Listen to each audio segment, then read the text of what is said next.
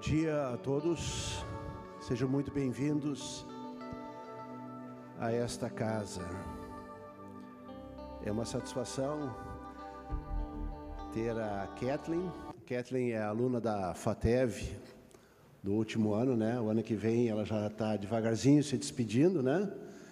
Então, que momento gostoso que a gente pode ter também junto com a igreja aqui nesta manhã. Que a graça e a paz de nosso Senhor Jesus Cristo esteja com todos nós nesta manhã. E queremos, nesse tempo, a Kathleen já leu o texto bíblico previsto para esse domingo, que depois, com o passar da própria reflexão, da pregação da palavra de Deus, nós vamos então encaixá-lo.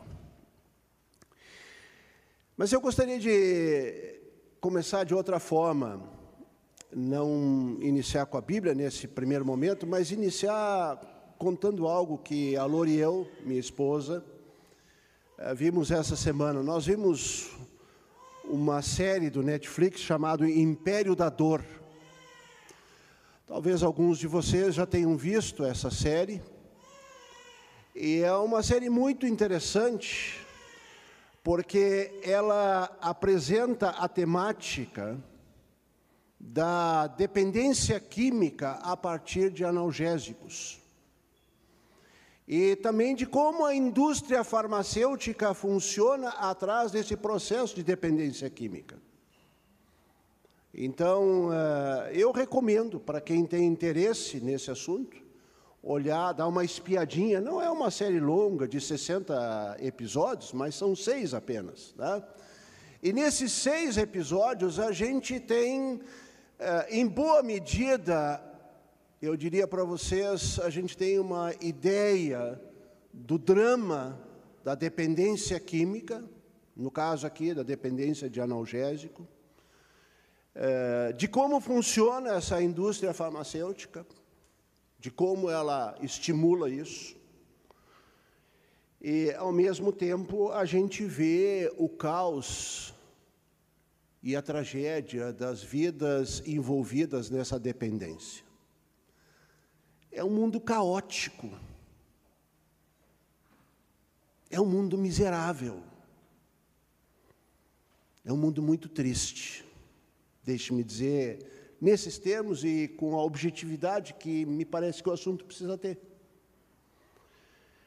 Ou seja, quem conhece a dependência química e quem a viu de perto, sabe que isso não é glamouroso. Quem teve na sua história familiar uma experiência similar, sabe o quanto isso significa. Por isso, queridos, queridas, irmãos e irmãs, eu trago para vocês algo que me parece muito ligado a essa temática da dependência, que é o fato de que as Escrituras, que testemunham a palavra de Deus, também falarem de um, uma trajetória de dependência. A Bíblia não fala num primeiro momento da dependência química, mas ela fala da dependência ao pecado, do vício ao pecado. O apóstolo Paulo, que é um dos autores principais dentro do Novo Testamento, quando ele quer expressar o que, que esse vício ao pecado significa, ele tem uma frase clássica, que está no livro de Romanos e que diz o seguinte: Pois o que faço não é o bem que desejo. Repito, pois o que faço não é o bem que desejo mas o mal que não quero, esse, diz o apóstolo, esse eu continuo fazendo. Isso é a nítida declaração de um viciado no pecado. Não faço o bem que desejo. Há algum bem que eu desejo fazer, mas eu não consigo fazê-lo. Diz o apóstolo. Mas sim o mal que eu não quero. O mal que se apoderou de mim. O mal que tomou conta da minha vida. É esse que eu acabo realizando.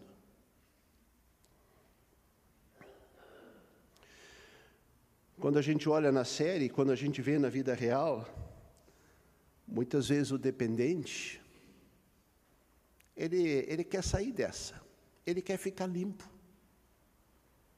mas ele não consegue, porque há uma força maior que o controla, que o domina, que o empurra, justamente para fazer aquilo que ele não deseja. Esse cenário de vício, de vício ao pecado, agora aqui especificamente, produz, diz o apóstolo Paulo, uma série de ações, de práticas danosas, maléficas. Vejamos o que diz o apóstolo Paulo numa pequena lista, onde ele, ele tenta descrever o que, que significa ser uma pessoa viciada no pecado ele menciona em Romanos 1 o seguinte: a vida destas pessoas se encheu, diz ele, de toda espécie de perversidade, pecado, ganância, ódio, inveja, homicídio, discórdia, engano, malícia, fofocas, espalham calúnias, odeiam a Deus, são insolentes, orgulhosos e arrogantes. Mas inventam novas maneiras de pecar e desobedecem a seus pais. Não têm entendimento, quebram suas promessas, não mostram afeição nem misericórdia. É um quadro. Como a Kathleen disse há pouco, né, a palavra, né, como é que diz em Jeremias, né, é para a gente engolir, né, a gente, essa aqui, essa aqui a gente tem vontade de rasgar da Bíblia. Eu confesso para vocês que toda vez que eu passo diante desse texto, eu tenho o desejo sincero de tirar essas páginas da Escritura e fazer a minha própria Escritura, não com essas coisas. Queridos, queridas, a afirmação de Paulo sobre o que vem a ser pecado no singular, ou seja, essa escravidão da vontade ao mal, ela encontra muita resistência nos nossos dias. Vamos ser honestos. O senso comum, a nossa conversa, ou as nossas muitas conversas entre as pessoas, normalmente nós vamos passando chmia. Bom, acho que a palavra chmia é conhecida para todos nós, né? A gente vai passando o melzinho e diz: não, não é bem assim, a coisa não é tão ruim, a coisa não é tão maléfica, não é tão danosa, dependendo. Se for um adversário político, pode ser muito danoso. Pode ser muito mal.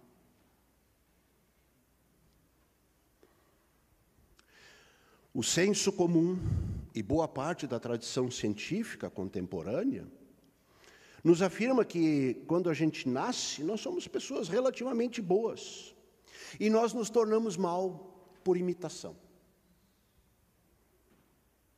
É o nosso ambiente, a família, os nossos lugares de socialização, a escola, a igreja e por aí vai, a sociedade, por onde a gente transita, é dali que a gente adquire, no fundo, os erros, os pecados. A gente vai imitando essas coisas equivocadas, a gente vai se afundando, no fundo, por quê? Porque a sociedade é podre, mas no fundo nós somos bons.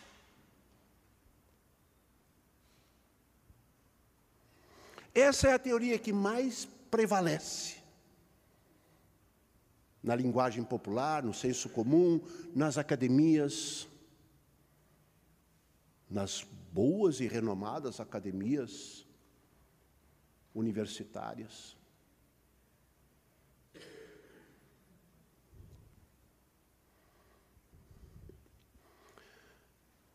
A gente tem que dizer que também boa parte da pregação da igreja sucumbiu a essa tentação de passar um melzinho sobre o ser humano, de passar um melzinho sobre nós, e a gente não precisar comer coisas que são amargas.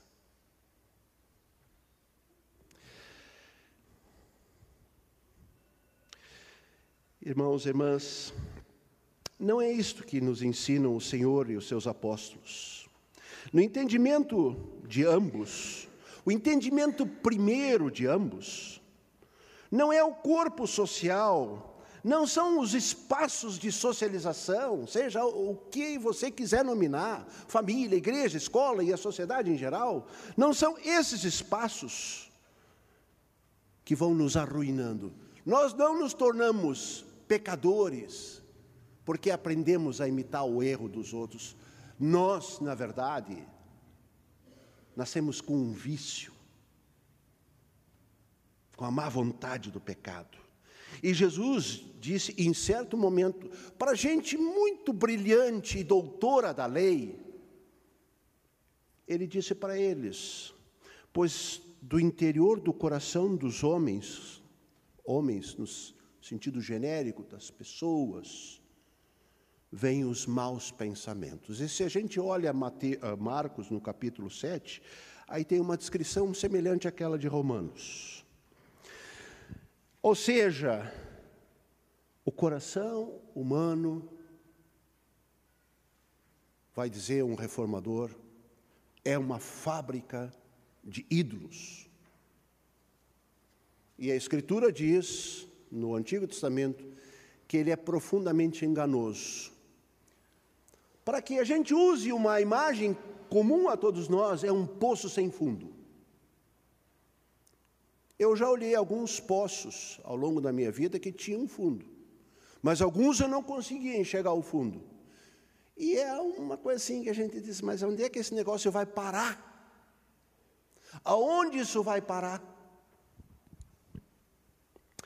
Claro que a Bíblia também conhece estruturas e organizações onde o pecado reina e se perpetua. Por exemplo, se a gente olha a história de Eli, um sacerdote no Antigo Testamento, né, no livro de 1 Samuel, a gente vê que o Eli, o Eli foi um homem dedicado a Deus, mas a sua família foi um desastre. Seus filhos eram corruptos, e nessa família cresceu Samuel, um profeta, talvez um dos mais importantes profetas do Antigo Testamento. E Samuel cresce nessa família, nesse ambiente. E se a gente olha, a gente se admira da atuação de, de Samuel como profeta. Ele é aquele que Deus inspira para dizer: Davi é o meu escolhido. Agora, a família de Samuel é tão trágica como a de Eli. Ou seja, em Samuel e na sua família se reproduziu os mesmos vícios. Ou seja, os filhos do grande profeta Samuel são corruptos como eram os filhos de Eli. Ambientes familiares estruturas pecaminosas, estruturas de sociedade que reproduzem continuamente pecado, claro que vão o quê? Vão alicerçar e fomentar esse vício. Esse realismo bíblico, se vocês me permitem dizer dessa forma, acerca do ser humano é desconfortável. Nós lutamos contra ele. Lutamos com os nossos pensamentos, nossos sentimentos, nossa vontade, né? nos organizamos, procuramos reflexão, procuramos maneiras de fugir e de encarar esse realismo. Porque aqui nos é apresentado uma autocompreensão do ser humano que fica abaixo daquilo que nós julgamos conveniente. Nós, ou nessa autocompreensão, nela nós não somos bons. Não somos bons por natureza. Nela, nós também não somos apenas imagem e semelhança de Cristo, como muitas vezes, como cristãos, a gente costuma bater no peito e diz: Ah, mas nós somos imagem e semelhança de Cristo. E isso é como se fosse uma virtude nossa. A gente nem se dá por conta que nós fomos presenteados com isso. Não, aqui nos é apresentado uma visão de ser humano onde nós somos pessoas pecadoras. Isso é, pessoas que insistem em viver contra Deus e viver contra a sua vontade. O apóstolo Paulo resume isso numa frase clássica, ele diz: Não há ninguém que busque a Deus. E isso vale para mim, em primeiro lugar, e vale para cada um de nós. Não há ninguém que busque a Deus. Por vontade natural, eu vou buscar o que me interessa. Eu vou criar os meus deuses. Eu vou criar os meus ídolos. Eu vou criar aquilo que me satisfaz. Os meus projetos, os meus sonhos, eu vou atrás deles. Se nós terminássemos essa reflexão aqui, vocês iam dizer, mas que palavra azeda amarga, causa angústia, medo, repulsa, indiferença. Não quero ouvir mais isso. Certamente o nosso coração e nossa consciência ia se fechando dentro daquela lógica. Hoje, se ouvirmos a voz de Deus, não endureçais os vossos corações. Não, hoje a gente quer endurecer o nosso coração, porque o que a gente está ouvindo não nos agrada. Hoje nós queremos endurecer o nosso coração.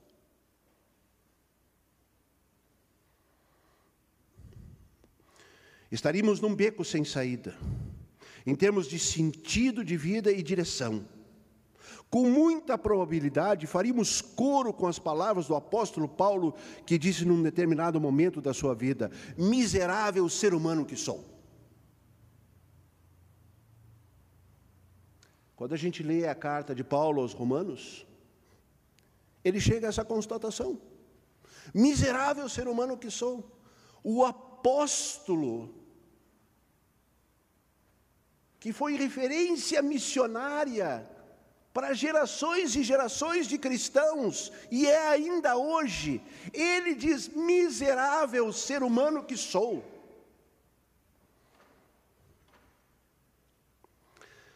No entanto, a palavra de Deus que descreve e afirma essa natureza viciante, miserável do ser humano, na sua raiz, desde os primeiros sinais de vida, é a mesma que enfaticamente vai dizer, e isso vem de novo da boca do apóstolo Paulo: agora já não há condenação para os que estão em Cristo Jesus, há esperança.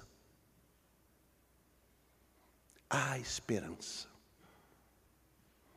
Para os que estão em Cristo Jesus, a vida encontra sentido, encontra propósito.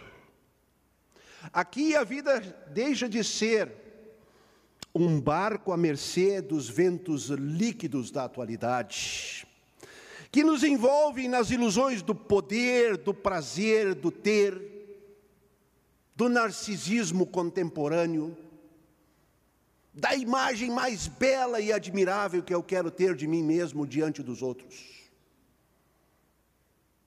A vida aqui encontra sentido. Estar em Cristo Jesus significa encontrar sentido, encontrar direção.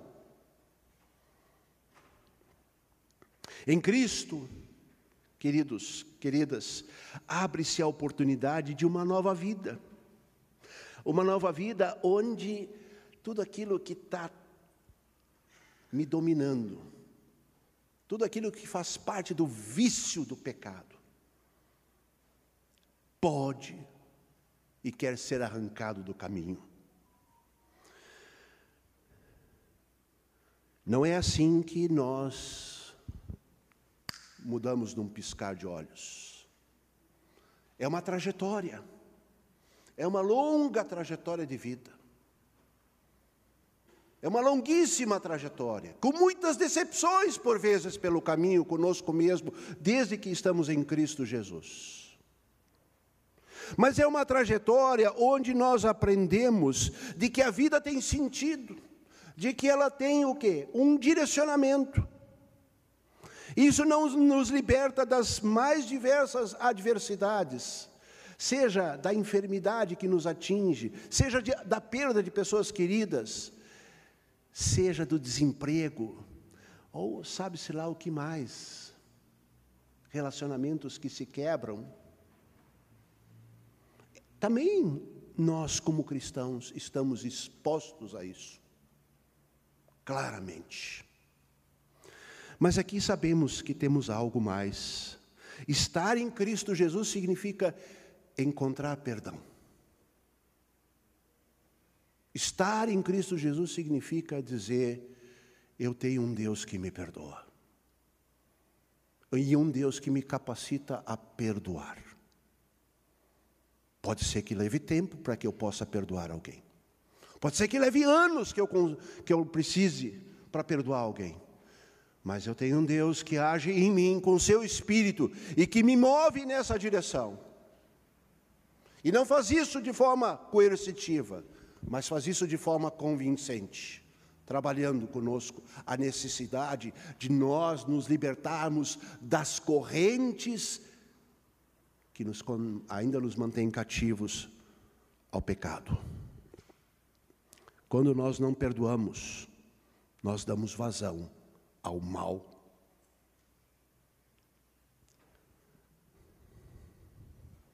Na vida cristã, que nada mais é do que Cristo sendo formado em nós diariamente pela ação do Espírito Santo. Esse Cristo que vai sendo formado em nós, vai ocupando espaço nos nossos pensamentos. A nossa mente, como diz o apóstolo Paulo, vai se tornando a mente de Cristo. Nossas palavras, nossos sentimentos, nossa vontade, vai tendo uma outra direção. Vamos aprendendo que renunciar não é tão problemático assim. Que renunciar não é apenas perda. De que fazer sacrifício, como leu a Kathleen há pouco no texto bíblico do apóstolo Paulo, que fazer sacrifício não é mais agora algo coercitivo imposto, mas que renúncia e sacrifício, que fazem parte da conduta cristã, acontecem com o coração aberto, com alegria, com gratidão. Mas eu posso renunciar e ter alegria? Sim. Sim, é possível. É possível. Não por sua própria natureza mas pela força e pelo poder do Espírito Santo. Essa renúncia, esse sacrifício, diz o apóstolo Paulo, envolve não apenas nossa mente, a nossa vida interior, mas envolve inclusive a nossa realidade de vida como, como pessoas, como seres humanos que têm corpo, que têm existência física. Por isso ele diz, num momento da sua carta aos Romanos: Não permitam, diz o apóstolo Paulo, que o pecado continue dominando os seus corpos mortais. Ele está escrevendo uma igreja, a igreja em Roma. Não permitam que o pecado continue dominando seus corpos mortais, fazendo que vocês obedeçam aos seus desejos. O Evangelho reeduca os nossos desejos. O Evangelho nos coloca numa outra direção de desejos. E um desses desejos que surge pelo Evangelho é justamente o desejo da renúncia. Eu preciso ir para o fim, o tempo começa a se tornar curto. Também nós somos chamados Nesse sentido, segundo o próprio testemunho do apóstolo Paulo, há um ato, há atos de resistência. Diz o apóstolo: não se amoldem ao padrão desse mundo, mas transformem-se pela renovação da mente. Aqui o apóstolo Paulo está convocando a sua igreja e convocando a cada um de nós hoje: resistam, tenham uma postura de resistência. Não sejam subalternos e derrotistas, porque o Espírito Santo de Deus dará força a cada um de nós e à igreja como um todo para que resistamos. Para que nós não nos amoldemos ao padrão deste mundo. E quando Paulo, Paulo fala do padrão deste mundo, eu quero descrever rapidamente o que, que isso significa significa viver segundo os dados, segundo os costumes e práticas culturais, muitas vezes que prevalecem na sociedade. E que nós irrefletidamente assumimos, seja na nossa linguagem, seja no nosso pensamento, sentimento à vontade.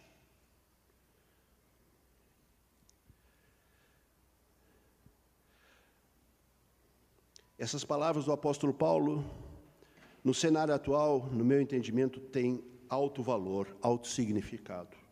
Nossas mentes são bombardeadas pela hiperinformação e comunicação das redes sociais e por aí vai. Que visam, senão, muitas vezes, dificultar, quando não impedir, toda e qualquer renovação de nossa mente pelo agir do Espírito Santo. Para que eu deixo isso claro. As redes sociais têm muitos benefícios, como toda e qualquer tecnologia. Mas elas também funcionam como instrumento que bloqueia, que dificulta com que a nossa mente seja renovada pelo Espírito Santo. Quero concluir. Em função de tudo isso que nós ouvimos, Começamos falando do vício do pecado, começamos falando dessa história que está nesse seriado. Eu quero concluir dizendo, em função de tudo isso que a gente viu, para que essas duas frases do apóstolo Paulo não se tornem uma abstração, um dito vazio, né, não se amoldem ao padrão desse mundo, mas transformem-se. O próprio apóstolo Paulo vai colocar isso concretamente em uma série de pequenos ditos. A Catherine leu há pouco. E eu vou aqui repetir de forma rápida para podermos concluir.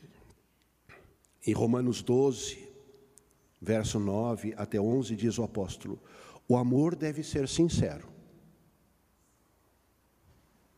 Há forma de amor que não são sinceras. Não é por acaso que isso está formulado dessa maneira. Odeiem um que é mau. Apeguem-se ao que é bom. Dediquem-se, diz o apóstolo, uns aos outros com amor de irmãos, amor fraternal. Prefiram dar honra aos outros mais do que a si mesmo. Caramba. Nunca lhes falte zelo. Ou seja, nunca lhes falte empenho por esta causa. Sejam fervorosos no espírito, sirvam ao Senhor. Alegrem-se na esperança. Céus e terras vão passar, mas a minha palavra vai permanecer. Há esperança, não só para lá, como já para cá, da nova vida em Cristo. Compartilhem o que vocês têm com os santos em suas necessidades. Pratiquem a hospitalidade. E aí o apóstolo vai terminando com algumas frases que são difíceis até de ler. E eu confesso para vocês que eu tenho resistência em lê-las. Abençoe aqueles que os perseguem abençoem e não os amaldiçoem. Alegre-se com os que se alegram, chorem com os que choram. Tenham uma mesma atitude uns para com os outros, não sejam orgulhosos, mas estejam dispostos a associar-se a pessoas de posição inferior.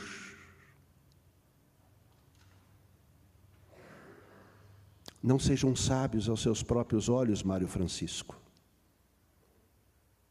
Não retribua a ninguém mal por mal. Procurem fazer o que é correto aos olhos de todos.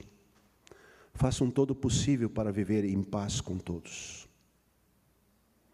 Amados, nunca procurem vingar-se, mas deixem com Deus a ira, pois está escrito: Minha é a vingança, eu retribuirei, diz o Senhor. Como eu gostaria de poder entrar um pouco mais nisso, mas não dá.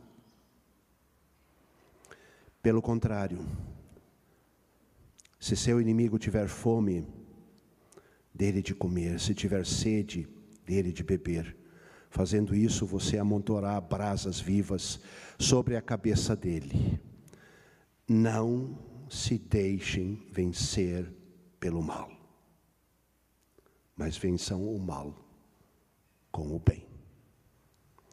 Seja Deus gracioso e nos ajude a aprender a confiar nele dia após dia e a viver no trilho de Sua palavra. Amém?